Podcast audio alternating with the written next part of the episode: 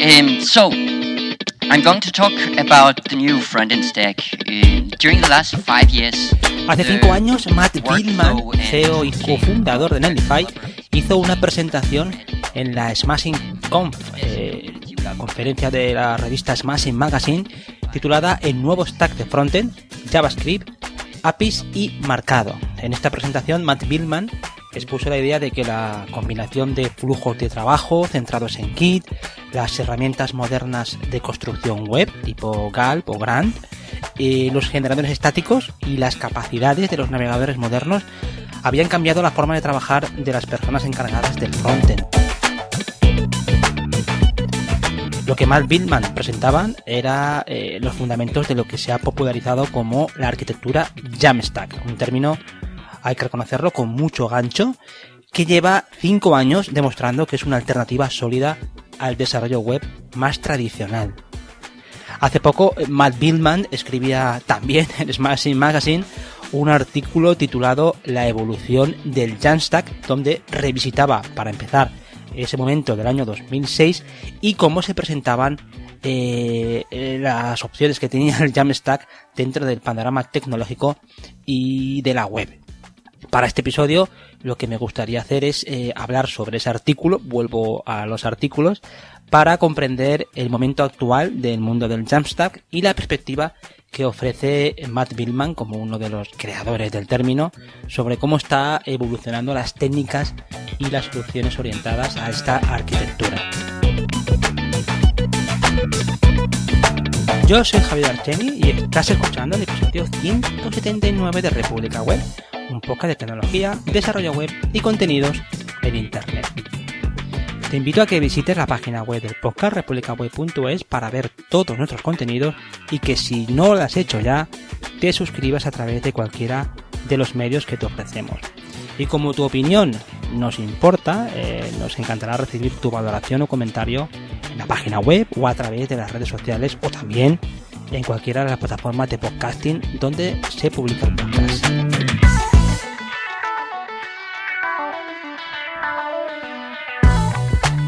Bien, como comentaba anteriormente, eh, Matt Billman en este artículo de la Machine Magazine empezaba recordando eh, los principios básicos de la arquitectura de Jamstack. Eh, el primero de estos principios del Jamstack es la idea de que se debe favorecer al máximo un frontend construido con anterioridad o, como dicen ellos, pre-renderizado.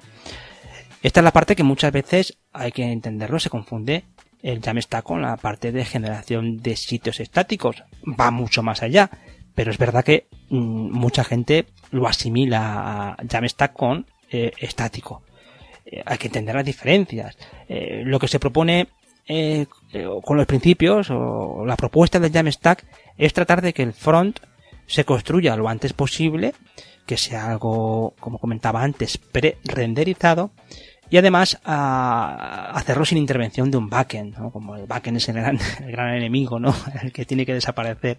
La idea es anticipar, como explican, anticipar al máximo la entrega de una página que está pre-renderizada y servirla, eso sí, desde un servicio, desde un CDN como Netlify, que garantiza la mínima latencia. Hay que indicar que eh, pensemos que este por lo menos es lo que yo detecto, que esto de servir CDN, eh, páginas eh, estáticas, eh, revalidaciones, esto es una de las cosas que más se discuten en torno a, la arquitectura de Jamstack. Mucha gente, crítica o menos crítica, le afea que esto no es ni más ni menos que son técnicas ya tradicionales de cacheado y hasta cierto punto yo creo que, que no, van, no van mal encaminados. Hay muchas cosas que vamos a ver ahora que no, que no se alejan de lo que es las técnicas de caché en servidor. Pero el Jamstack hay que entender que va un poquito más allá. Si por poco que indagas, te das cuenta de que involucra muchas cosas. Siguiendo este principio, este primer principio, apunta Matt Billman, que eh, la idea fundamental de todo esto que, que hablaba antes es sobre todo desacoplar la parte frontend del backend. Tendríamos, por tanto, un frontend muy, muy simplificado, eh, como decía antes, pre-renderizado en la medida de lo posible y, por supuesto, aislado de la parte del backend. Aquí apunta Billman que esto eh, lo que consigue o lo que intenta conseguir, mejor dicho, es algo a lo que aspira cualquier persona que se dedica al desarrollo web. Y es simplicidad. Es lo que quiere que el frontend tenga una superficie de contacto muy limitada, casi nula, con todo lo que nos suponga eh, eh, el propio frontend, ¿no? Con todo lo que está fuera de él. El segundo principio de, del Jamstack hace referencia a lo que es la obtención de datos. Aquí hablamos, eh, aquí hablamos, mejor dicho, de la parte de APIs y la parte de JavaScript. De conseguir datos bajo demanda, ¿no? Como esa, esa parte de front pre-renderizada consigue obtener datos a través de solicitudes, a través de la solicitud a servicios de API y conseguir que eh, lo que decía antes, no es una cosa estática, sino que además sea algo que cualquier usuario espera hoy en día, una aplicación dinámica. Aquí como, como, ejemplo, él pone, como vamos, es evidente que lo tiene que hacer, él pone el ejemplo de la propia Netlify. La propia interfaz de Netlify él explica que es una aplicación Jamstack precompilada que ejecuta peticiones asíncronas a la propia API de Netlify para cargar datos sobre los usuarios y también sobre sus proyectos. Aquí escribe Billman que tanto si usas eh, REST como GraphQL o WebSockets, si lo que estás haciendo, si tú estás precompilando la mayor parte de lo que es la interfaz de usuario y luego cargas los datos de los usuarios a través de lo que decía antes, ¿no? Una experiencia dinámica, a través de las APIs. Entonces, para él, lo que estás haciendo es una arquitectura Jamstack. A partir de esos principios que indicaba, Billman eh, ya pasa en la segunda parte del artículo a describir eso, las tendencias que están definiendo eh, la evolución del Jamstack. Es, esto mm, hay que, es interesante destacar que eh, la, la, innovación ¿no? que se está produciendo dentro de lo que es la, el mundo del Jamstack es impresionante la cantidad de servicios que están surgiendo, incluso la velocidad de las cosas que van surgiendo desde Netlify o desde eh, plataformas similares como Vercel es, es incuestionable, es, va a una velocidad de vértigo. Y esto solamente en cinco años. Cinco años que a mí mmm, me recordaba preparando el guion del, del, episodio. Cinco años que es tiempo para el mundo este del desarrollo web, pero al mismo tiempo, eh, es verdad, no es mucho tiempo, lo que es de manera vital, pero eh, cinco años cada vez se me antoja más como una ventana de tiempo muy apropiada para analizar la evolución de, las tecnologías, ¿no? De las tendencias. Cinco años veo que es una ventana excelente de tiempo para comprender mejor eh, todo este tema del desarrollo web y el ecosistema de aplicaciones y soluciones, ¿no? Con lo que mm, fijémonos en esos cinco años para, para valorar bien las cosas, ¿no? No tengamos tanta prisa de ir año en año en, ir matando cosas. Eh, en, la, en la parte de tendencias, sí que me gustaría, antes de empezar a comentar estas tendencias, eh, poner aquí un, un, sobreaviso, ¿no? Y es que muchas de las soluciones que se, que se apuntan aquí o de las tendencias se aplican a proyectos muy grandes. Es que mm, pensemos que eh, los proyectos, o mejor dicho, pensemos que la, la el Jamstack o, o, empresas como Netlify han sido, eh, hay que ser justo, ¿no? Han sido bastante criticadas. Ha habido mucha gente que, que, no se ha creído en ningún momento todo esto. Entonces para ellos siempre ha sido eh, como una ir conquistando, haciendo pequeñas conquistas con respecto a, a, a, los tipos de uso o a las empresas que pueden ellos eh, encajar dentro de su arquitectura. Ellos han ido consiguiendo subir el listón de forma que cada vez son las empresas más grandes las que eh, entran en el mundo del Jamstack. Por tanto, muchas de estas tendencias que marca aquí Matt Billman, si las lees o ahora las escuchas, te das cuenta de que son para proyectos muy grandes, para proyectos que involucran muchas páginas, que solucionan problemas que tienen esos proyectos tan grandes que tienen muchísimas URLs, que tienen muchísimo tamaño y no tanto para esos proyectos pequeños o medianos que yo soy el primero en reconocer que es una eh, fantástica alternativa para otras soluciones que tienen un concepto más clásico, más monolítico, y, o, soluciones como CMS que, que, que, que, implica que todo está metido en el mismo sitio. Por tanto, ahí va la primera advertencia. Esto es mucho, en muchos casos para proyectos grandes. Hecha esa advertencia, ¿qué tendencia nos muestra Matt Billman para Jamstack? La primera es una novedad que lanzaron desde Netlify y que hace referencia a lo que indicaba antes, ¿no? ¿Cómo solucionas ese tiempo de, eh, ejecución para hacer los despliegues en páginas muy grandes? Esa, novedad que, que lanzaban en el File tiene el nombre de DPR en sus siglas en inglés, que traducido sería como un renderizado persistente distribuido. Esto para entenderlo, primero tendríamos que entender el concepto eh, el concepto de, lo, de, lo, que se intenta solucionar, ¿no? Para, para no liarnos, ¿no? Y es que eh, bajo la arquitectura Jamstack se trabaja eh, con despliegues individuales realizados desde un repositorio tipo GitHub o GitLab o Bitbucket. La idea es que cada vez que actualizamos el código o, o, el contenido de la aplicación, eso es muy importante, cada vez que cambiamos cualquier cosa de la aplicación, por pequeña que sea, realizamos un despliegue para pre-renderizar esa aplicación y que se sirva desde el CDN. En este caso, sí, por ejemplo, desde Netlify.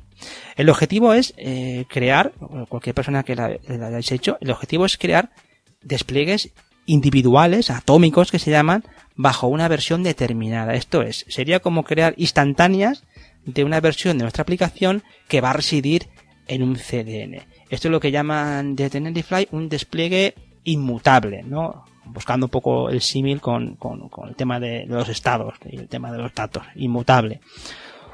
Una de las ventajas eh, es que siempre eh, podemos recuperar las versiones anteriores. Si yo despliego en una versión inmutable de mi aplicación en código y en contenido, siempre puedo volver hacia atrás en el caso de que haya algún problema, lo cual me soluciona muchos marrones que a veces nos pasan cuando hacemos cosas que no están bien hechas y nos aventuramos a lanzarlo en producción.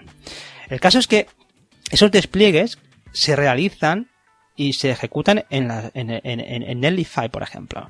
¿Qué ocurre? Que cuando es un sitio muy grande, eso lleva tiempo. El despliegue lleva tiempo. Construir todo eso lleva bastante tiempo. De forma que cualquier pequeño cambio, o, o grande o pequeño que se haga en la aplicación, necesita ser recreado en producción. Ese proceso, por muy automatizado que esté, ese despliegue va a tardar tiempo. Y cuanto más páginas y más, más activos tenga nuestro sitio web, más tiempo va a llevar. Aquí es donde ya se abre un poco, intentaré ser lo más simple posible porque esto es un poco rollo, pero intentaré ser bastante simple en la explicación, ¿no? Pero aquí se abre el melón de las siglas. Aquí diferentes proveedores han, propuesto o han creado soluciones que den respuesta a eso. Yo creo que para entender esto bien, o por lo menos para situarnos, creo que sería bueno establecer eh, un principio de Pareto, ¿no? Eh, pensemos que, me lo invento, pero vamos, por buscar un principio, que el 80% de las peticiones a un sitio web van a ser sobre el 20% de unas rutas determinadas del sitio web, ¿no? Sería más o menos el planteamiento el 80% de las peticiones que llegan a, mi aplicación van a ser a determinadas rutas que son un 20%. Siendo esto así, habrá que buscar un sistema para priorizar ese 20%. O sea, tengo un 20%, por decirlo, crítico. Y priorizando ese 20%, lo que tengo que hacer es diferir o demorar, bajo demanda, la construcción del resto de, páginas. Páginas que muchas veces incluso ni se visiten. Aquí hay diferentes, luego en el tema de siglas, eh, introduzco un par de siglas para no liar mucho la historia, pero eh, técnicas tenemos la que quizás sea más popular en el mundillo este, de la generación de estática, y es lo que hace, por ejemplo, Next. NextJS eh, lo que hace es una cosa que se llama regeneración estática incremental o ISR. Esto es muy parecido a lo que, a lo que ha sacado ahora eh, eh, Matt Billman o lo que indica en su artículo con el DPR. Es muy parecido. El caso es que cuando se despliega un sitio con esto de ISR, se, se hace mayormente en la parte estática. O sea, tú coges un sitio y por una parte tienes todo el contenido estático, predefinido. Ese, ese 20% que, hablan, que hablaba antes, ¿no? Yo sé que ese 20% de páginas, si se cambian, van a ser igualmente consultadas. Por tanto, tengo que hacerlas pre-renderizadas y ponerlas a disposición de los usuarios en su última versión. Y luego, las rutas de la aplicación que los usuarios, sabes, que no ven a menudo, prácticamente no ven, esa las diferimos. Como explican desde, desde Netlify, explicando esto del ISR, cuando tienes una página renderizada del lado del servidor, esto es una SSR, vuelven las siglas, eh, que es una de esas páginas no construidas, la, aplicación mm, de toda la vida, por así decirlo. el servidor es el que manda, es el que construye la página y la envía al cliente. Tus usuarios tienen que esperar a que esa página dinámica eh, se construya y se sirva de una vez. La diferencia con ISR, y eso es lo que marca la diferencia con el server side rendering, es que si los usuarios llegan a esa ruta, lo que obtienen es una página llamada una página de reserva, una página fallback. Esa página de fallback, que sería, mm, sería como un esqueleto de una plantilla básica lista para, para ser cargada con los datos que se han resuelto. La historia está en que, además, cuando se resuelve esa página, ese esqueleto, se sirve ese esqueleto, lo que se hace es que una vez se resuelve esa página, se guarda en caché. ¿no? Que es la magia que indicaba antes de, oye, esto ya lo hemos visto antes, ¿no? Esto es un caché de toda la vida, o es una técnica de caché, complejas o no, pero es una técnica de caché. Y lo que se hace es que se guarda en caché y se añade al paquete del sitio de ese 20% de páginas muy calientes donde seguro que otros usuarios van a, verla. De tal forma que cuando el próximo usuario vaya a ver la página, la página esté construida. Bien, nos vamos situando. Yo, creo que no pierde el hilo. Si los datos necesitan actualizarse, el, usuario, el usuario verá esa versión en caché, en lugar de la de reserva, en lugar del esqueleto.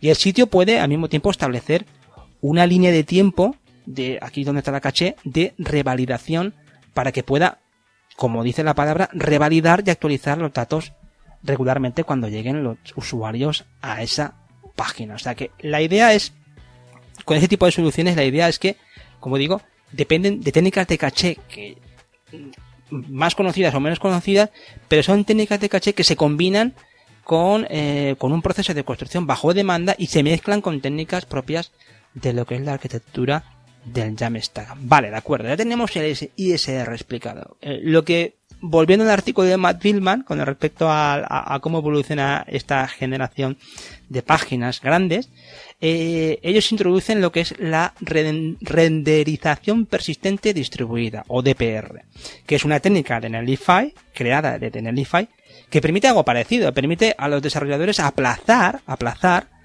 la renderización de cualquier URL o activo hasta que se solicite por primera vez. Eso es un poco diferente. aquí aplazamos la ejecución. Aquí no esperamos a que se ejecute de manera dinámica. Explican, eh, Matt Bitman, que con el DPR tú puedes seguir preprocesando las páginas críticas en el momento de la compilación, pero las páginas menos visitadas, o que casi nunca se visitan, ese 80, perdón, ese 20, sí, ese 80% de páginas que casi nunca se visitan, se pueden renderizar solo cuando y si se solicitan. O sea que esas páginas están ahí en el limbo. O sea, nunca se van a ejecutar hasta que alguien decida que la necesita. Una vez se renderizan, aquí está también la clave, permanecen como un activo persistente hasta el siguiente despliegue. O sea, de alguna forma también juega mucho la parte de caché. Imagino que aquí también lo que habrá mucho por debajo es todo el tema de S3 y toda la tecnología de S3 que permite eso, ¿no? Como revalidar la caché de los eh, objetos. Como explica Billman, esto lo que aporta es la ventaja de unas construcciones mm, mucho más rápidas sin introducir la complejidad de escalar y, de almacenar caché en el renderizado de la parte del servidor. Yo creo que aquí lo que se intuye de nuevo es que ese, ese interés en evitar la complejidad siempre del servidor.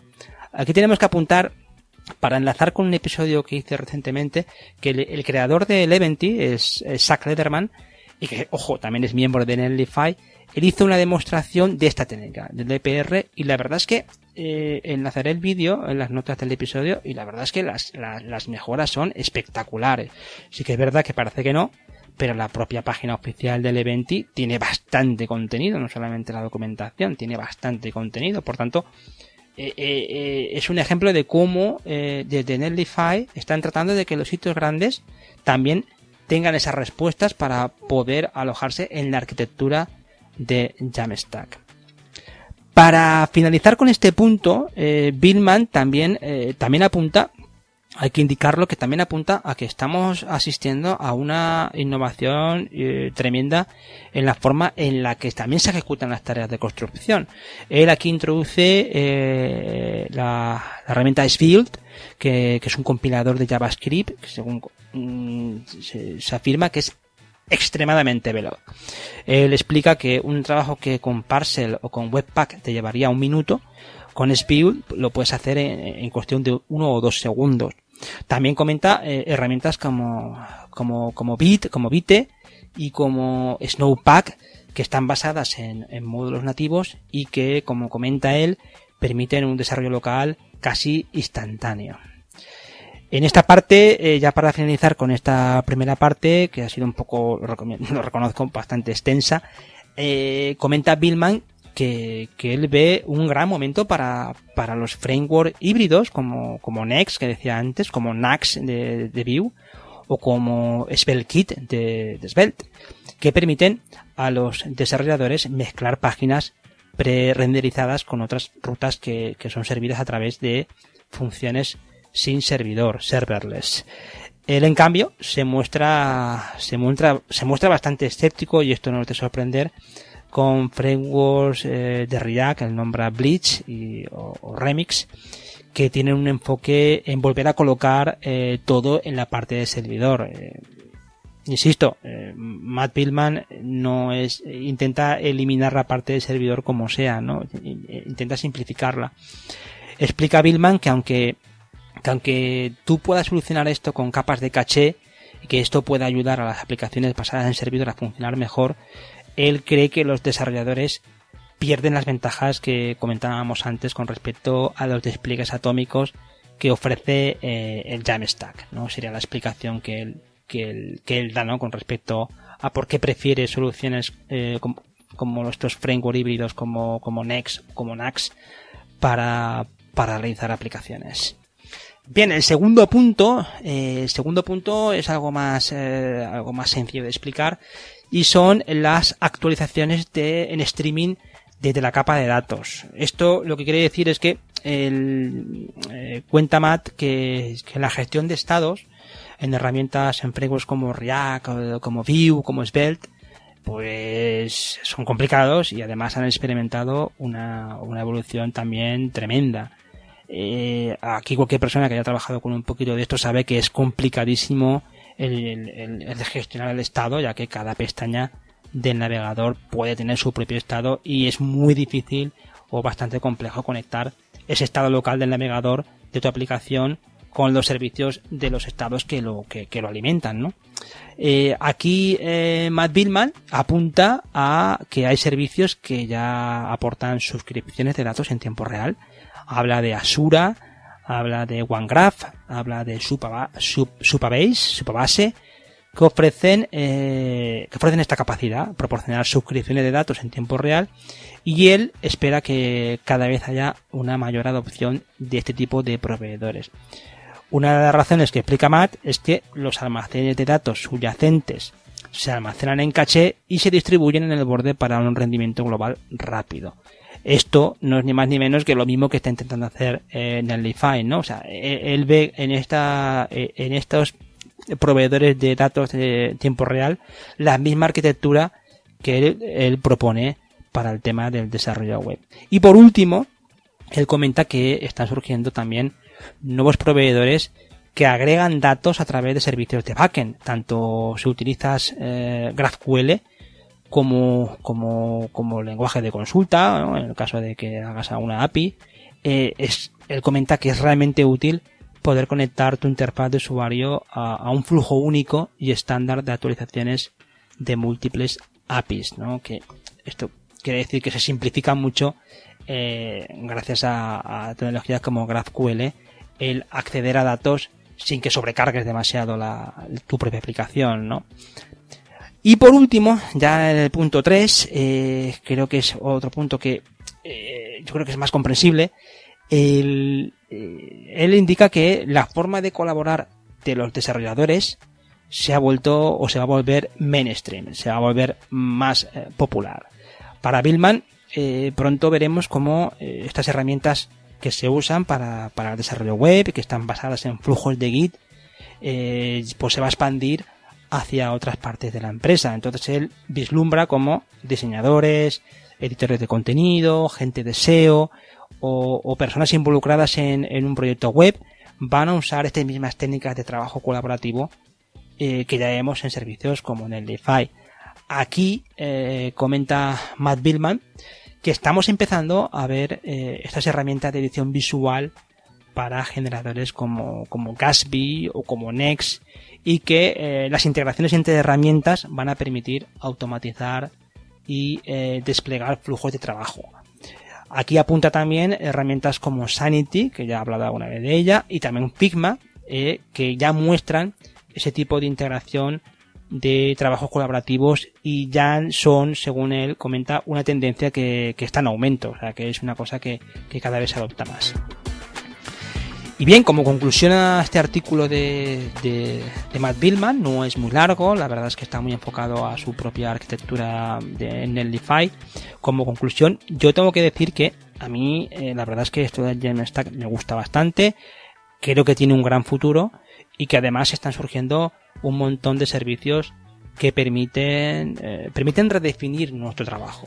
Al igual que los, que los gestores de contenido, y, las herramientas de no code están ofreciendo soluciones para cierto tipo de problemas o para cierto tipo de profesionales, el Jamstack nos ofrece a la gente que estamos en desarrollo o, intentamos hacer cosas en desarrollo, eh, nos ofrece un poder, o sea, nos ofrece un poder especial para lograr lanzar aplicaciones mucho más especializadas, eh, mucho más técnicas, sin preocuparnos tampoco de las cuestiones que antes eh, nos hubieran desbordado. Eh, aquí debo también reconocer que, la gente que nos dedicaba más al frontend, también es cierto que eh, este tipo de, soluciones, de servicios, pues permiten que podamos acometer, podamos pensar en crear proyectos más ambiciosos gracias a eso, gracias a la, a la sencillez que nos proporcionan estos servicios y sobre todo a que nos permiten hacer cosas de una forma más moderna y más rápida. Bueno, y hasta aquí el episodio 179. Ha sido un repaso de este artículo de, Matt Billman. Eh, siempre es interesante conocer la opinión de, de Billman, que creo que está muy en la vanguardia de las nuevas técnicas de desarrollo web todo el mundo este de Jamstack es súper interesante. Dejaré en las notas del episodio los enlaces que, eh, aparte de los que se nombran en el propio artículo, alguno más que considero de interés. Y eh, nada más, con esto eh, darte las gracias por escuchar el episodio. Ya sabes que nos puedes seguir en nuestra página web, en republicaweb.es, y también en nuestros perfiles sociales. Tenemos nuestra cuenta de Twitter y nuestro canal de Telegram y grupo de malditos webmasters. Yo soy Javier Archeni de javierarcheni.com, desarrollo web y contenidos en internet y también pronto eh, tendré a los compañeros que están liados con el final de curso, tienen exámenes, pero pronto haremos más episodios. Tenemos a Andros Fenellosa de programadorwebvalencia.com y de idecrea.es para cosas de eh, formación. Tenemos a David Vaquero de curso de desarrollo.com para el tema de formación y también tenemos al amigo Anthony Getchel de csolutions.io para el tema de DevOps y nube. Nada más, muchísimas gracias a todos por escucharnos y hasta la próxima, un abrazo.